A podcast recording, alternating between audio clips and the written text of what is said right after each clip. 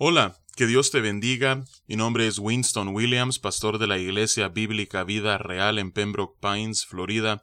Bienvenidos a otro episodio de Vida Devocional, un ministerio de la Iglesia Bíblica Vida Real, cuya misión es sembrar la verdad de la palabra de Dios en los corazones de los hombres y cosechar vidas nuevas para el reino de Dios.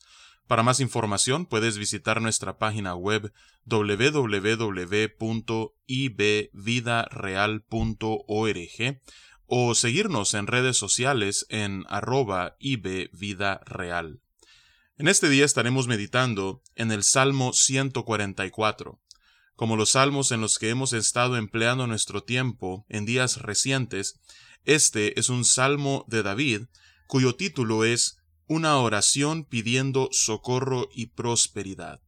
Es un salmo hermoso, y como verás a medida que leemos cada uno de sus versículos, es una oración que también nosotros podríamos elevar en nuestros días a la luz de los tiempos en los que estamos viviendo. Así es que vamos a darle lectura a este salmo y luego meditaremos en su hermosura. Dice la palabra de Dios. Bendito sea Jehová, mi roca, quien adiestra mis manos para la batalla, y mis dedos para la guerra, misericordia mía y mi castillo, fortaleza mía y mi libertador, escudo mío, en quien he confiado, el que me sujeta a mi pueblo debajo de mí. Oh Jehová, ¿qué es el hombre para que en él pienses? ¿O el hijo de hombre para que lo estimes? El hombre es semejante a la vanidad, sus días son como la sombra que pasa. Oh Jehová, inclina tus cielos y desciende, toca los montes y humeen, Despide relámpagos y disípalos, envía tus saetas y túrbalos, envía tu mano desde lo alto, redímeme y sácame de las muchas aguas, de mano de los hombres extraños, cuya boca habla vanidad y cuya diestra es diestra de mentira. Oh Dios, a ti cantaré cántico nuevo, con salterio, con decacordio cantaré a ti. Tú, el que da victoria a los reyes, el que rescata de maligna espada a David su siervo. Rescátame y líbrame de la mano de los hombres extraños, cuya boca habla vanidad y cuya diestra es diestra de mentira. Sean nuestros hijos como plantas crecidas en su juventud, nuestras hijas como esquinas, labradas como las de un palacio, nuestros graneros llenos, provistos de toda suerte de grano, nuestros ganados, que se multipliquen a millares y decenas de millares en nuestros campos, nuestros bueyes estén fuertes para el trabajo, no tengamos asalto, ni que hacer salida, ni grito de alarma en nuestras plazas. Bienaventurado el pueblo que tiene esto, bienaventurado el pueblo cuyo Dios es Jehová. Que Dios bendiga su palabra en este día. Vemos entonces que David comienza su salmo con una bendición al Señor pero esa bendición está fundamentada en la relación de David con Dios. Dice, bendito sea Jehová, el cual es su roca, quien adiestra sus manos para la batalla y sus dedos para la guerra. Jehová es su misericordia, es su castillo, su fortaleza, su libertador, su escudo. Su confianza está en él, pues él es quien sujeta a su pueblo debajo de él. Entonces vemos que David ha colocado su confianza completamente en Dios para la protección, para la sujeción del pueblo, para que él pueda obtener victoria en batalla. No confía en su destreza, no confía en su ejército, no confía en sus caballos, sino que confía en Jehová de los ejércitos. Y al considerar la grandeza de Dios en comparación a lo efímero que es el hombre, David se pregunta en el versículo 3 Oh Jehová, ¿qué es el hombre para que en él pienses? ¿O el hijo de hombre para que lo estimes? Pues, tal como David lo describe en el versículo 4, el hombre es semejante a la vanidad, sus días son como la sombra que pasa. Entonces, cuando comparamos a este Dios grandioso y potente en relación al hombre que es efímero y débil, ¿quién es el hombre para que Dios tenga de él memoria, como David también lo dice en el Salmo 8, versículo 4. ¿Quién es el hombre para que Dios le visite?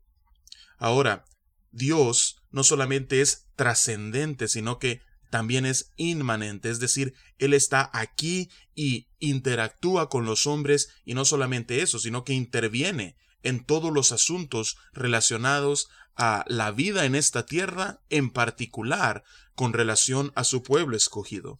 Así es que David, confiado en eso, eleva una oración a Dios y le dice, Oh Jehová, inclina tus cielos y desciende, toca los montes y humeen. Despide relámpagos y disípalos, envía tus saetas y túrbalos, envía tu mano desde lo alto, redímeme y sácame de las muchas aguas, de la mano de los hombres extraños, cuya boca habla vanidad y cuya diestra es diestra de mentira. David, aunque está sorprendido que un Dios trascendente, un Dios inmenso y poderoso, tenga memoria de un hombre y de un pueblo que es tan efímero, y tan diminuto y débil, aún así David está convencido que, aunque eso es algo maravilloso, es real. Y por eso David clama a Dios y le pide, oh Señor, desciende y socórrenos. Y en medio de lo que David había estado viviendo, él encuentra un espacio para la adoración. Porque dice el versículo 9 en adelante, oh Dios, a ti cantaré cántico nuevo, con salterio, con decacordio cantaré a ti. Tú, el que da victoria a los reyes, el que rescata de maligna espada a David su siervo. Nuevamente, vemos aquí que la confianza de David no está en sí mismo, sino que está en Dios, que es Dios el que da la victoria, es Dios el que viene al rescate. Por esa razón, nuevamente le dice en el versículo 11, Rescátame y líbrame de la mano de los hombres extraños, cuya boca habla vanidad y cuya diestra es diestra de mentira. Nuevamente, ya hemos visto en el pasado que una de las pruebas constantes y recurrentes que David enfrentaba eran las mentiras que estos hombres hablaban, eran sus falsos testimonios, eran sus acusaciones sin fundamento. Así es que David una vez más le pide al Señor que los rescate. Pero no solamente pide que Dios descienda para socorrerlos, sino que también los prospere. Y él describe esa prosperidad de una forma poética hermosa, comenzando en el versículo 12. Dice David, sean nuestros hijos como plantas crecidas en su juventud, nuestras hijas como esquinas labradas como las de un palacio. Él está pidiendo bendición y prosperidad para su descendencia. Dice el versículo 13, nuestros graneros llenos, provistos de toda suerte de grano, nuestros ganados que se multipliquen a millares y decenas de millares en nuestros campos, nuestros bueyes estén fuertes para el trabajo. Nuevamente, Aquí está pidiendo David que puedan recibir prosperidad no solamente espiritual, sino que también prosperidad material, es decir, que Dios pueda hacerlos abundar y que en medio de esa abundancia puedan vivir en completa paz.